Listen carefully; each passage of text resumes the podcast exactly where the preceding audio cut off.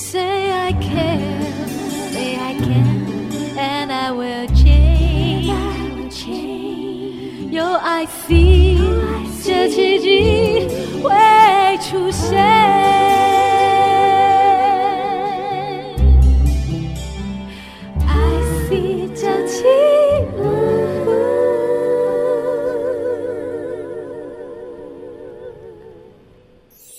圣修伯里说：“每个大人都曾经是个孩子。”林肯说：“影响我最深远的是我的母亲以及她所说的故事。”我爱月亮床边故事。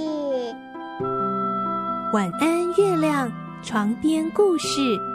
小青姐姐邀请每一位大孩子、小孩子一起听故事，不管多忙。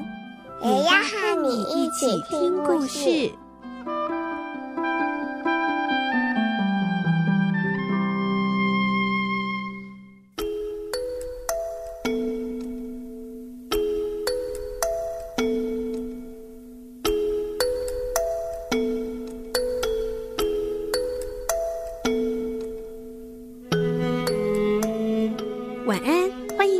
我们一起听故事，我是小青姐姐。这个礼拜呢，我们要继续来听海蒂的故事，而且会进行完结篇哦。今天是故事的第九集。在上个星期，我们听到海蒂终于又回到山上了。爷爷彼得还有彼得的奶奶都好高兴能再次见到海蒂，而爷爷也终于打开了心房，愿意为了海蒂搬到山里的村子，和大家一起生活。后来，克拉拉小姐因为太想念海蒂，竟然也撑着不方便行动的身体，来到阿尔卑斯山上找海蒂哦。而克拉拉也爱上了山上的生活，决定在山上住一个月，调养身体。今天我们就继续来听克拉拉小姐在山上的生活。除了享受自然美景之外，她也变得更勇敢。海蒂和彼得鼓励克拉拉试着站起来自己行走。克拉拉能做得到吗？一起来听今天的故事，《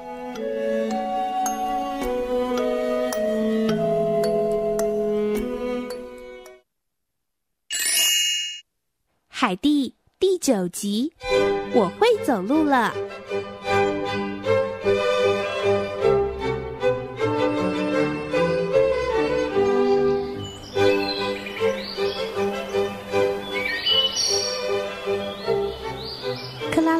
小姐已经来到山上三个星期了。有一天清晨，爷爷抱着没有办法行走的克拉拉下楼的时候，对她说：“克拉拉，你要不要试着自己站在地板上看看呢？”克拉拉想都没想，马上就回绝说：“不行，这样很痛哎。”但是爷爷没有放弃。他让克拉拉每天都试着站一下子。克拉拉看爷爷这么用心陪伴自己学习走路，他也决心要努力练习。当海蒂陪伴克拉拉的同时，彼得觉得自己变得很孤单，被海蒂冷落了。当他看见克拉拉的轮椅被遗落在一个角落的时候，彼得竟然愤怒地跑向轮椅。把他推下了山坡，轮椅当场四分五裂，而彼得却高兴的手舞足蹈。过没多久，爷爷抱着克拉拉，海蒂跟在后面，三个人一起走出了小屋。看到轮椅的样子，他们非常烦恼。这下克拉拉该怎么行动呢？克拉拉非常懊恼地哭了起来。没有轮椅了，怎么办？没有轮椅，我恐怕就得离开这里，也要离开海地，离开爷爷。可是我连牧场都还没有去过，怎么会这样？爷爷转身走进小木屋，拿了一个大大的毯子出来，裹住了克拉拉，然后把她抱起来，对她说：“好了。”我们走吧。海蒂赶着羊群跟在后面，羊儿们都很喜欢和海蒂在一起，蹦蹦跳跳的，一起向牧场走去。当他们到达牧场的时候，羊儿就两三成群的在山坡上吃草。阿尔姆大叔把毛毯铺在向阳的草地上，让克拉拉坐下。他问：“克拉拉，坐着舒服了点吗？”“是的，谢谢您。这跟坐在轮椅上一样舒服哦。”“嗯，这里真是太美了，这是我见过最美的地方。”“哈哈，那就好。”我得回去了，你和海蒂好好玩吧。食物呢，就装在树底下的袋子里。彼得，记得挤些羊奶给小姐们喝啊！记得一定要挤小天鹅的奶。天黑之前我会再来的。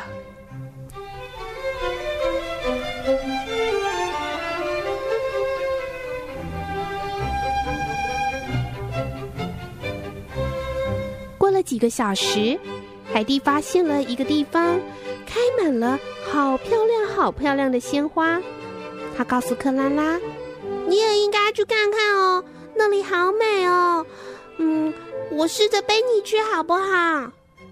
克拉拉非常惊讶的望着海蒂，摇摇头说：“不行，海蒂，你背不动我，你太小了啦。”海蒂向四周瞧了瞧，然后对彼得说：“你站在那边扶住克拉拉的手臂，我站在这边，然后我们一起把她扶起来。”海蒂接着说：“克拉拉小姐，你一只手臂搂着我的脖子，另一只搭在彼得的肩膀上，试着走走看吧。”彼得和海蒂两个人的个子不一样高，克拉拉两边不平衡。走起路来十分的艰难，他努力依靠自己的两条腿，但是一用力就觉得好痛哦，啊，好痛哦！嗯，加油，克拉拉小姐，一步一步，慢慢的，就不会太痛了。真的吗？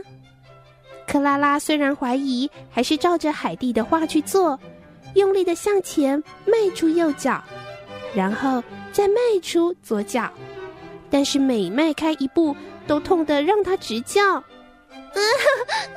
痛死我了啦！然后他又小心的向前迈了两步，我我做到了，海蒂，你看呢？哎，我要走一步了，海蒂也为他高兴的欢呼了起来。克拉拉小姐，你真的能走了？嗯，你再继续走走看，你以后就可以不用坐轮椅了。我真的好为你高兴哦！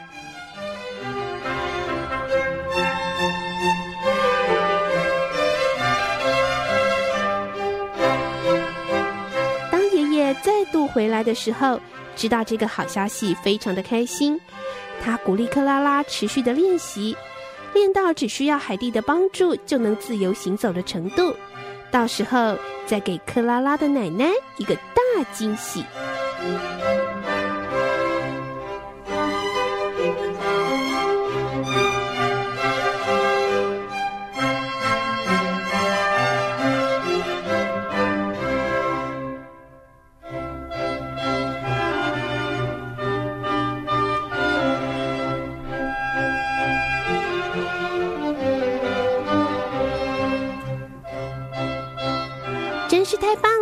克拉拉可以站起来自己行走喽。要克服身体和心理的障碍，真的是很不容易。不过，克拉拉小姐似乎在山上的生活让她打开了心房，而且有爷爷、海蒂跟彼得这些好朋友的鼓励，所以她真的成功喽。故事说到这里，也要接近完结篇喽。下一次的故事就是海蒂的精彩结局，不要错过喽。祝你有个好梦。我们明天晚上再见。